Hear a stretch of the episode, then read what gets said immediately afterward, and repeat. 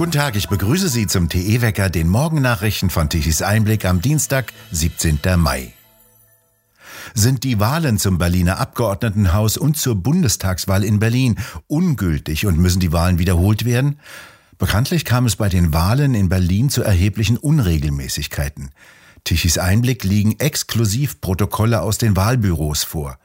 Max Mannhardt, Sie haben sich durch die Berge an Protokollen durchgearbeitet. Was ist denn Ihr erster Eindruck und Ihr erstes Ergebnis? Das sind unglaublich viele Massen an, an Dokumenten, die wir da haben. Und das macht es auch so schwer für das Verfassungsgericht in Berlin, was ja darüber jetzt entscheiden soll, das durchzuarbeiten. Deswegen zieht sich das so lange. Das sind etwa 40.000 Seiten Protokoll, die wir da haben.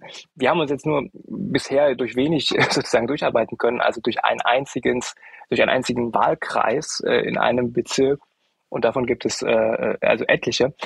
Aber da nur in einem einzigen Wahlkreis, da kann man schon so viele Unregelmäßigkeiten finden, die da ja auch eindeutig, also protokolliert sind, äh, also auch rechtsgültig. Das ist unglaublich. Ähm, also sie haben da fast in jedem Wahlbüro den Fall, dass da die Stimmzettel äh, um 15 Uhr etwa aus sind. Und da ist dann wirklich teilweise minutiös protokolliert, was dann da passiert in diesen Büros, dass dann da die versuchen, diese Wahlzettel zu bekommen und dann rufen sie da an bei der Wahlleitung und sie erreichen da überhaupt keinen. Äh, das geht so lange, bis dann sich da wirklich Tumulte quasi fast schon bilden in diesen Wahlbüros. Die Menschen sind unzufrieden, da wird dann schon von, von Wahlbetrug gesprochen. Und dann versuchen sie die Polizei zu rufen. Die Polizei kommt auch nicht. An dem Tag ist Marathon. Wir erinnern uns in Berlin, es geht nichts. Niemand kommt durch. Und schließlich setzt sich also so eine Wahlhelferin da aufs Fahrrad und versucht Wahlzettel zu, zu holen. Jetzt ist das Problem aber das. Jetzt haben sie Wahlzettel aus dem Nachbarbüro geholt. Äh, das gehört aber wiederum zu schon, gehörte schon zu einem anderen Wahlkreis. Das heißt, der, der Stimmzettel ist bei einer drei Wahlen gleichzeitig, war an einer Stelle eben falsch. Und das heißt, da konnten dann auf einmal Menschen über eine Wahl ab, abstimmen, äh, bei der sie eigentlich gar nicht teilgenommen haben. Das fiel dann auf, wiederum zehn Minuten später. Und dann ist halt so die Frage, konnte das wieder eingefangen werden oder nicht? Oder wo ist das überhaupt aufgefallen? Das sind alles nur Beispiele oder auch äh, Differenzen, ja, wo, wo dann auf einmal die Zahl der Menschen, der Stimmen in der Wahlurne erheblich von der Zahl abweicht, von Menschen, die quasi im Wahlregister abgestrichen wurden, also die zur Wahl gegangen sind, wo man sich auch nicht erklären kann, wie kann denn das sein? Das sind bisher alles nur Beispiele, aber davon gibt es so viele, äh, dass man schon einen Eindruck kriegt, was für ein Chaos da geherrscht haben muss und äh, wo man eigentlich dann wenig Glauben darin haben kann, dass das irgendwie äh, sozusagen unterm Strich legitim ist am Ende. Chaos pur also. Sehen Sie eine Absicht dahinter oder ist das alles Zufall? Also ich denke nicht, dass das, ähm, also dafür ist es viel zu chaotisch, als dass man sagen könnte, da hat jemand ganz gezielt sozusagen irgendwie Wahlbetrug begangen. Aber was man schon sehen kann, ist, und das ist schon bewusst, ist eine völlige Ignoranz der Berliner Politik gegenüber unserer Wahlsicherheit. Äh, wer am gleichen Tag wie so eine Megawahl, also war die Wahl zum Abgeordnetenhaus, zum Bundestag und auch noch zu den Bezirksverordnungen war an einem Tag. Wer an dem gleichen Tag den Berlin-Marathon Veranstaltung hier die ganze Stadt sperrt, wo da nicht niemand mehr durch kann, weder die Menschen, die zur Wahl kommen, aber auch ja nicht die Polizei, die Verwaltung, niemand kann durch.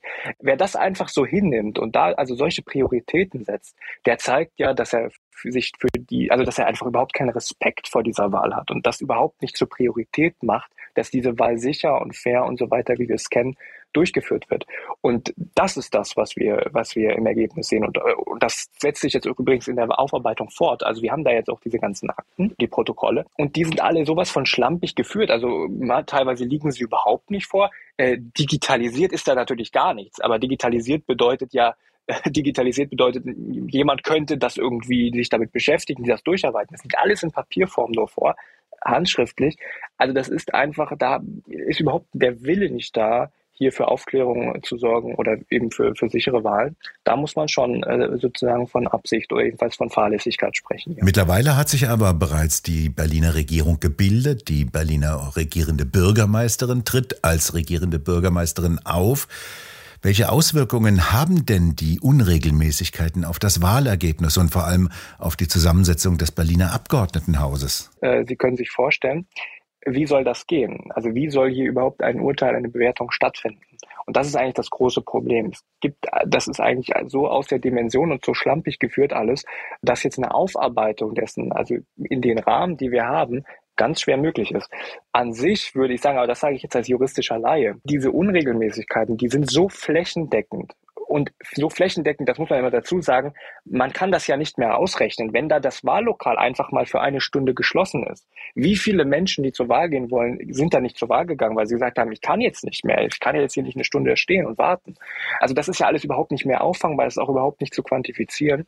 Und da würde ich als juristischer Leiter sagen, also so können wir doch in einer, in einer, in einer Demokratie keine Wahlen veranstalten. Wer soll denn dann noch sagen, wir haben legitime Wahlen? Äh, das geht doch auch immer darum, unsere Regierung, unser, also der Berliner Senat, das Berliner Abgeordnetenhaus, welche Legitimität haben die denn? Auf welchen Beinen stehen die denn? Also gerade in solchen Krisenzeiten, äh, wenn man überhaupt nicht davon ausgehen kann, dass hier diese Wahl irgendwie verlässlich stattgefunden hat. Das ist jetzt meine Meinung, wie gesagt, als juristischer Laie, äh, diese Wahl kann keinen Bestand haben. Ich würde sagen, dass zeigt sich auch juristisch an den ganzen Beispielen, die da ja bewiesen wurden. Die Frage ist da aber einfach vom Ablauf her, ja, wie kann, wie kann es da jetzt überhaupt noch zu einer, einer Entscheidung kommen? Ich meine, das Ganze ist ja schon neun Monate äh, alt quasi. Müsste die Wahl wiederholt werden, nach Ihrer Meinung? Also nach meiner Meinung muss diese Wahl ganz klar wiederholt werden und zwar schon, wie gesagt, allein aus dem Grund, dass man ja überhaupt keine, kein Vertrauen mehr haben kann. Und das Vertrauen in das System, in die Wahlsicherheit, ist doch die Grundlage einer Demokratie. Und wenn schon das, also wenn schon der Verdacht sich erhärtet, und der erhärtet sich nun wirklich, also das kann keiner mehr von der Hand weisen, dass hier eine Wahl stattgefunden hat, wo wir überhaupt nicht wissen, wie, wie viel Prozent quasi, wie, welcher Anteil davon ist, ist eigentlich äh, irgendwie illegitim dann kann man doch nicht mehr sagen, ist alles in Ordnung, wir machen einfach weiter, als wäre nichts gewesen. Also schon allein aus diesem Grund muss diese Wahl wiederholt werden. Vielen Dank, Max Mannhardt, für diesen ersten Bericht. Sie wühlen sich weiter durch die 40.000 Seiten und veröffentlichen weitere Details in den kommenden Tagen auf Tichys Einblick.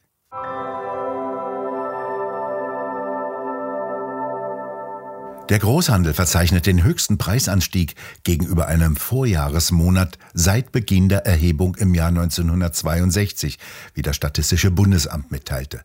Vor allem die Preise für Rohstoffe und Vorprodukte explodieren, und zwar nicht erst seit Ausbruch des Ukraine-Krieges. Die Verkaufspreise im Großhandel waren im April 2022 um 23,8 Prozent höher als im April des Vorjahres. Im März 2022 lag die Veränderungsrate schon bei 22,6 Prozent, auch dies ein Rekordanstieg.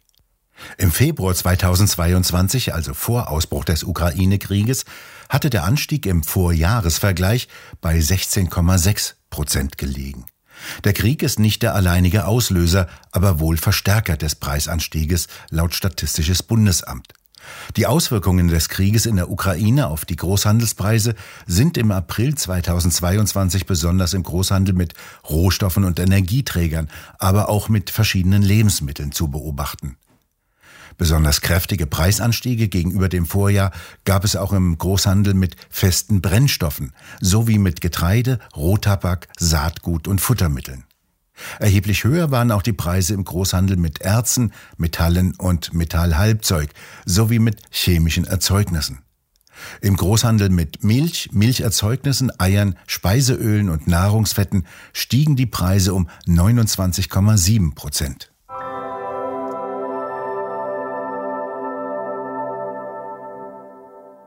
Das Zitat des Tages. Russland scheint für die Sozialdemokraten immer auch eine Art Phantomschmerz zu sein. Dieses Verlustgefühl reicht weit zurück. In einer mehr als 150 Jahren alten Partei schlummern viele schmutzige Familiengeheimnisse. Russland ist das Land, in dem die ersehnte Revolution als erstes gelang. Die französische Revolution fand lange vor Gründung der Sozialdemokratie statt. Und sie war auch nicht sozialistisch, sondern als eine Erhebung der Bourgeoisie wider den Adel ein Brandbeschleuniger für Liberalismus und Kapitalismus. Auch wenn Lenins Umsturz 1917 keineswegs nach dem Geschmack insbesondere der Deutschen, damals in Teilen noch kaisertreuen Sozialdemokraten war, so waren die Bolschewiken doch Fleisch vom Fleische der Arbeiterbewegung, ebenso wie die KPD, die sich 1918 im Wesentlichen aus Abtrünnigen der SPD formierte. Über alles Trennende hinweg blieb stets auch ein unterschwelliges Gefühl von Verwandtschaft erhalten. Da schreibt Holger Fuß darüber, warum sich deutsche Sozialdemokraten den Kremlherrscher Wladimir Putin so lange schön geredet haben. Wo? In der neuesten Druckausgabe von Tichys Einblick. Die finden Sie jetzt im gut sortierten Zeitschriftenhandel oder direkt im Onlineshop bei www.tichiseinblick.shop auf der Webseite.